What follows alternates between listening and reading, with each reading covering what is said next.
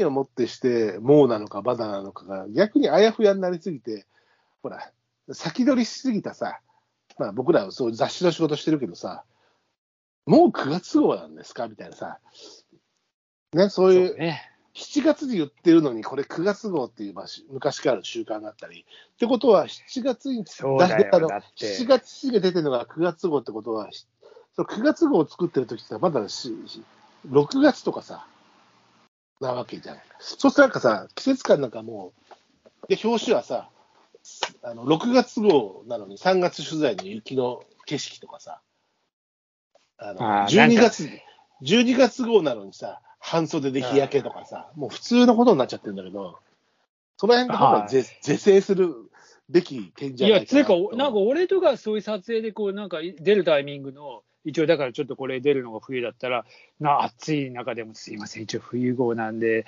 ちょっと長袖でみたいな感じで、結構、ちょっと今回冬に出るからっつって、じゃあ長袖着るか感じみたいなさ、なるべくあの、暑そうな顔しないでねって言いながらなんか撮ったりする。うん。逆にももちろんあるよね。あの、寒い時にさ、半袖で、ちょ寒そうな顔だけやめてねっつって。息しるけどね。そういうのはあるよ。うんいや、それはずっとやってきたんだけど、それは、うん。まあ、アウトドア雑誌の時でも、まあ、僕今やってる釣りの本でもずっとやってきたんだけど、ここうん。こここ最近のもう酷暑、猛暑の中で、そんなことはできない、むしろあそれこそ、それこそマスクしてスポーツしたら子供たちが危ないじゃないけど、むしろうん。そんなことして釣りしてたら危ないから、無理そりゃそう。よでそうしたら無理なのよ。それがさ、うん。写真写真だけの1枚、2枚のタイミングだったらできるけど、それうん1日ロケしてる中で、それを強いてたら、死んじゃうから、え演者っていうか、釣り人。これは1枚、2枚のスタジオ撮りじゃないから、あ絵作りの絵じゃないから、それは表紙用の時だったら、ちょっとじゃあ冬っぽく、夏っぽくとか。で、もちろん多少薄い、薄い1枚はあるよ。10, 10月ぐらいの撮影で、1月号なんで、うんちょっとは、暑い時半袖、ちょっと一応1月号はこれ表紙候補なんで、一応もう1枚きだけ切れますか？みたいなことはあるよ。たやや今もやってるけど、でも普通の投資の中のロケだったら、それ気にしてたら、本当にあの体壊れちゃうから。まあ、うん。まあ、それはそういうのはまた特殊な状況だからね、もちろん。一日外で釣りをしたあり、スポーツをする中でね、まあ、子供のマスク問題以上に危険なので、うん。っていうんだけど、確かにでも、そういう、まあだから本当は、その月号表示と発売時期っていうのが、昔からあのズレが大きいじゃない？ずれるから業ね界。。うんあれをもうちょっと是正、もう今時是正してもいいんじゃないかなと、俺は思う。7月に出てんだったら、それ7月号でいいでしょって俺は思うんだけど、いや、昔から、昔から思ってたよなんでこんななんか前倒していつもあれなんだよ、みたいな。そうそう。で、よくわかんないよねっていう。だからあれはもうちょっと直していいんじゃないかなと俺は思うんだけど。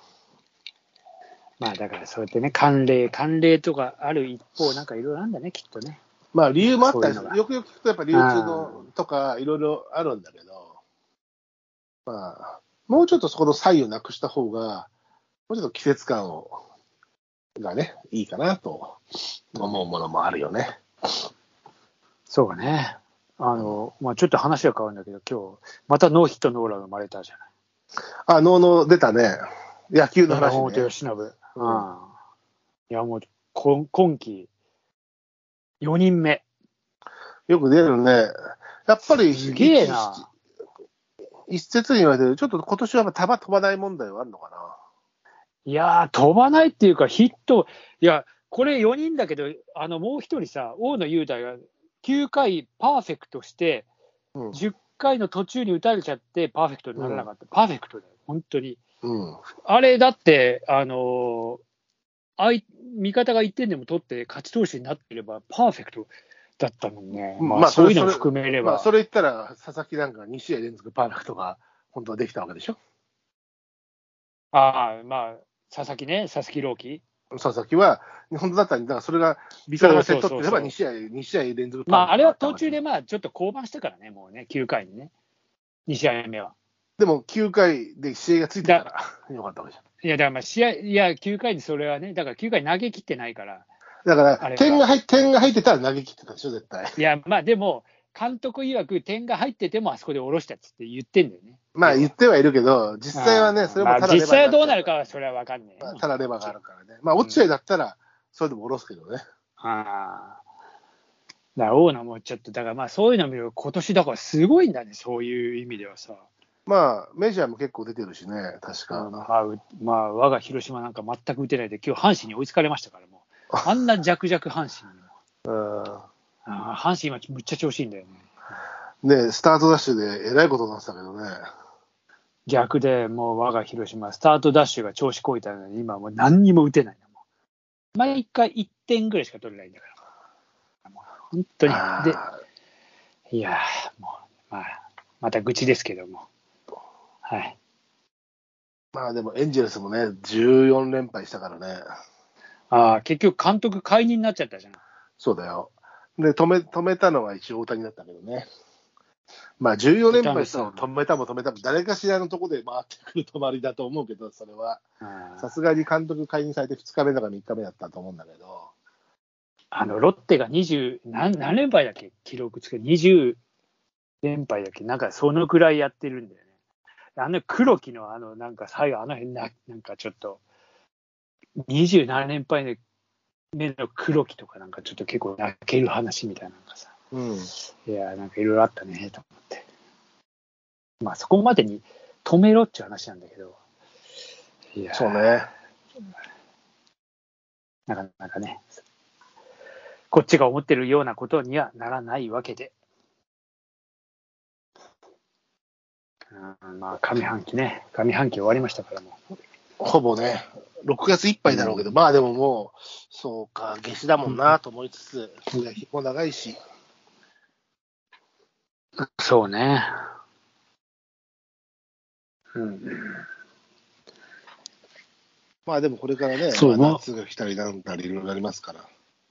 暑い夏だぜ、ほんと。ま結あ、まだ梅局、雨がありますから。